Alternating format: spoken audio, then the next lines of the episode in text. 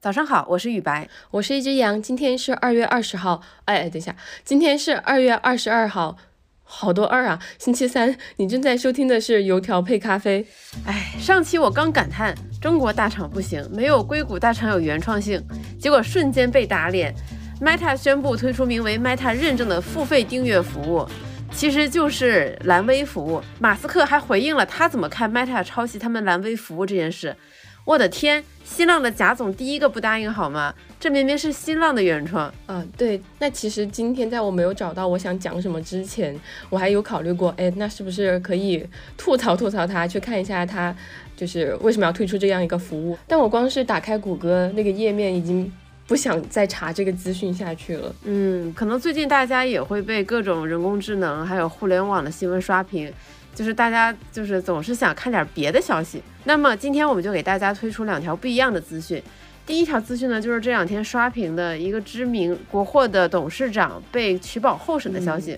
好的，那第二条呢，是一个比较开心的新闻啊，就是这个超级任天堂世界在洛杉矶的环球影城开门迎客啦。那我们今天先从国内看起吧。第一条资讯其实爆出来的时候是让我很意外的，因为这个事件的主角是一个老牌国货，叫龙力奇。小杨，你用过龙力奇吗？哎，用过，好像就是那个一块钱一包的那一种，就是撕开一个塑料袋，然后就挤出来，就全身上下都可以抹个遍。你印象中的是粉还是蛇油啊？护肤霜吧。它是个袋子吗？我记得是那种像铝还是什么材质那种盒子。然后龙力奇，我记得他家的花露水也很不错哦。呃，就是感觉它是一个。伴随着我童年成长的这么的一个回忆的这么一个国货品牌，但是这两天刷屏的新闻是什么呢？说龙力奇的董事长徐之伟因为涉嫌非法集资被警方取保候审了。怎么会非法集资呢？那我查了一下他的近期新闻，是时候打破我们童年回忆的这个滤镜了。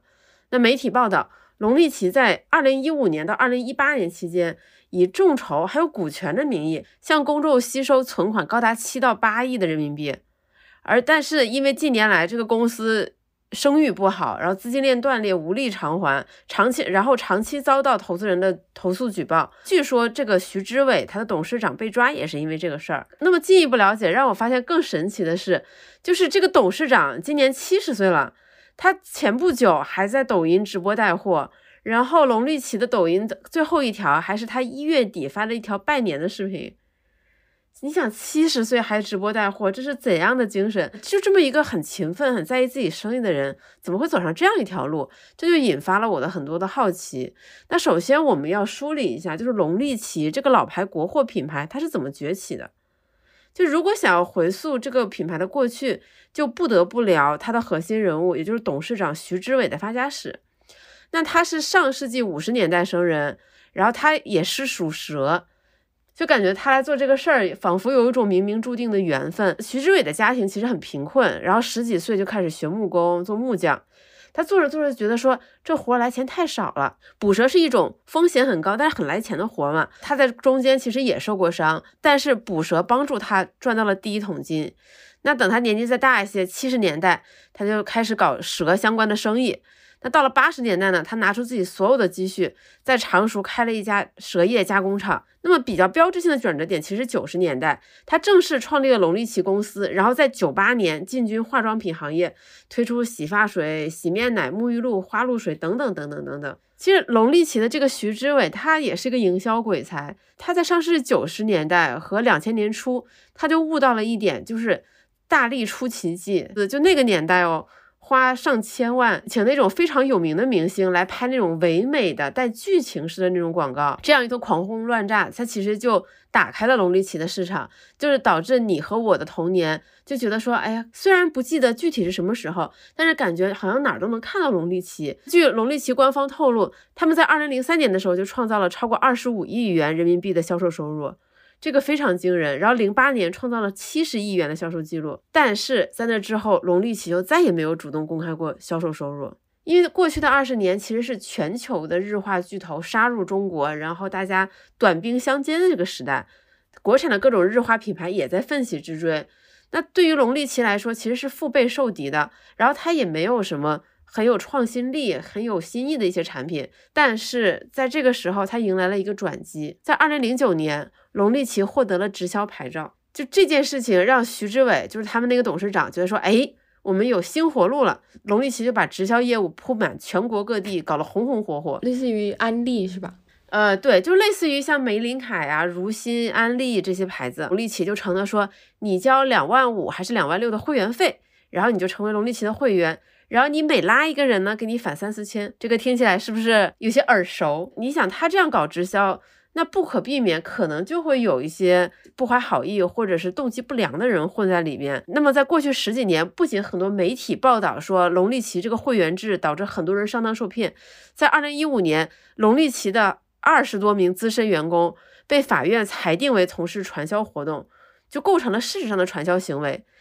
但是奇葩的是，当这些人出狱之后，徐志伟继续雇佣了他们。然后呢？而且在龙力奇的官方公众号文章中，还称呼他们就是非常优秀的这个骨干，啊，然后还称呼一位其中的核心人员是龙力奇五星董事，就是非常非常的离谱。那么真正使用接触龙力奇的人，上网一搜报道，就会发现说，哎，这个品牌负面缠身，我不要买了，或者我不要加入了。那龙力奇怎么办？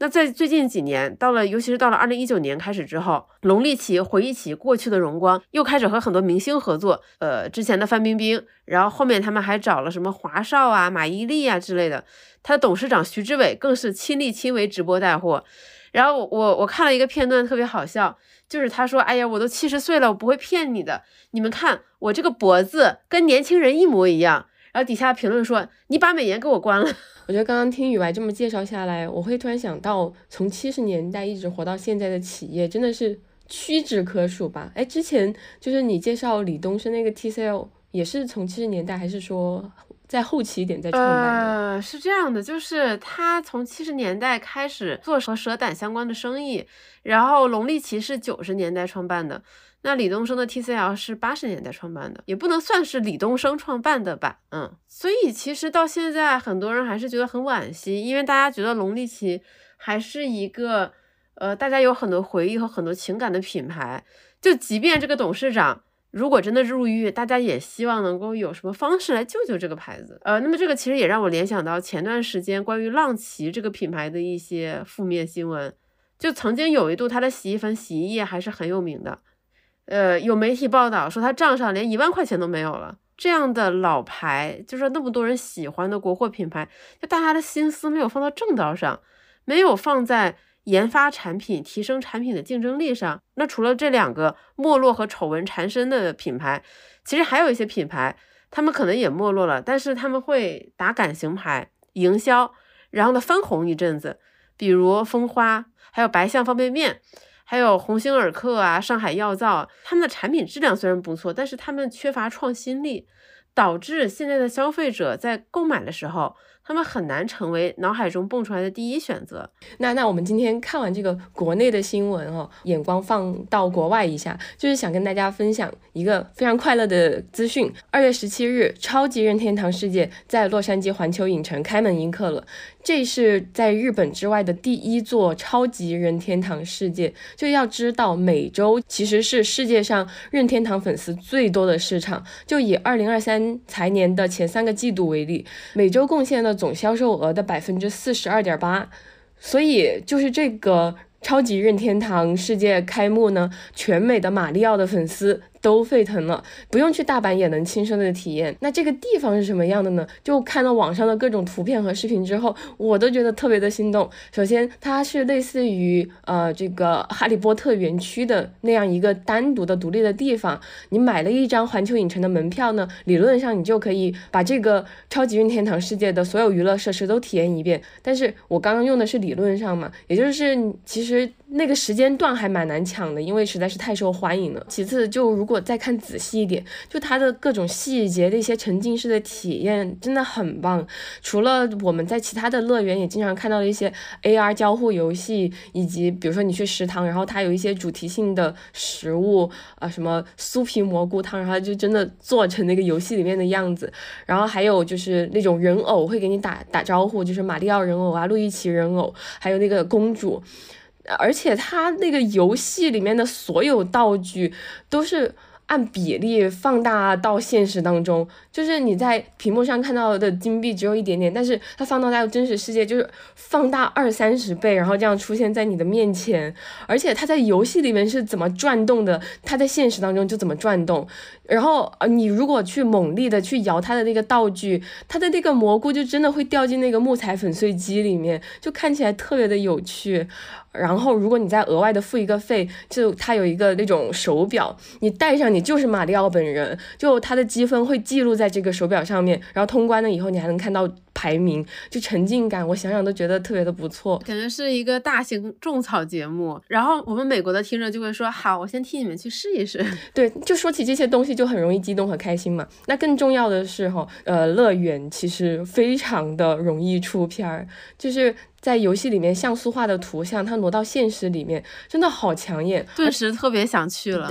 对，我也不知道是不是因为洛杉矶它本身那个阳光就很强烈嘛，它蓝天也特别的蓝，然后它他的这个呃游戏里面的元素放在这么一个背景之下的时候，你会觉得哦，我就是在这个游戏里面。你知道它很超现实，但是又觉得极度的合理。你随便的搜一搜 Instagram，就是呃那个定位，只要是在嗯这个环球影城的话，你都会看见，就是随随便便一张素人的这种出的片儿，效果都杠杠的。而且我刷到了好多，他们都是西域人士发布的嘛，所以关于任天堂怎么占领美洲市场，特别是这种拉美家庭小孩的童年，也许未来我们可以好好的看一看。我觉得分享。就是这么多好玩的这些打动我的细节之后，还是要回归我们油条配咖啡的这么一个主线，就是用商业的眼光来看一看他这个决策。那实际上，任天堂在最近发布的这一份财报当中呢，就有说，他说之所以搞这样的线下体验项目，它核心还是为了把，比如说这些来乐园参观的游客，他都想把它转换成 Switch 的用户。就是一个让更多的人喜欢 Switch 的策略，而且我在查找资料的过程当中也读到了好几篇体验稿，很多媒体老师都表示啊，爷青回，好久都没有这么酣畅淋漓的跟朋友一起组队玩过了。也确实如任天堂所愿，好多没有玩过 Switch 的朋友都被安利了这款游戏这款主机。而且他之后在四月份和五月份分别有两件比较大的事情，呃，任天堂它会有一部电影《马里奥兄弟》上映，然后还有就是，呃，之前口碑特别好的那个《塞尔达传说》，它的续作也要上了，是五月份的时候发嘛？就这两个东西，它指向的最终的商业目标还是把更多的人转换成 Switch 的玩家。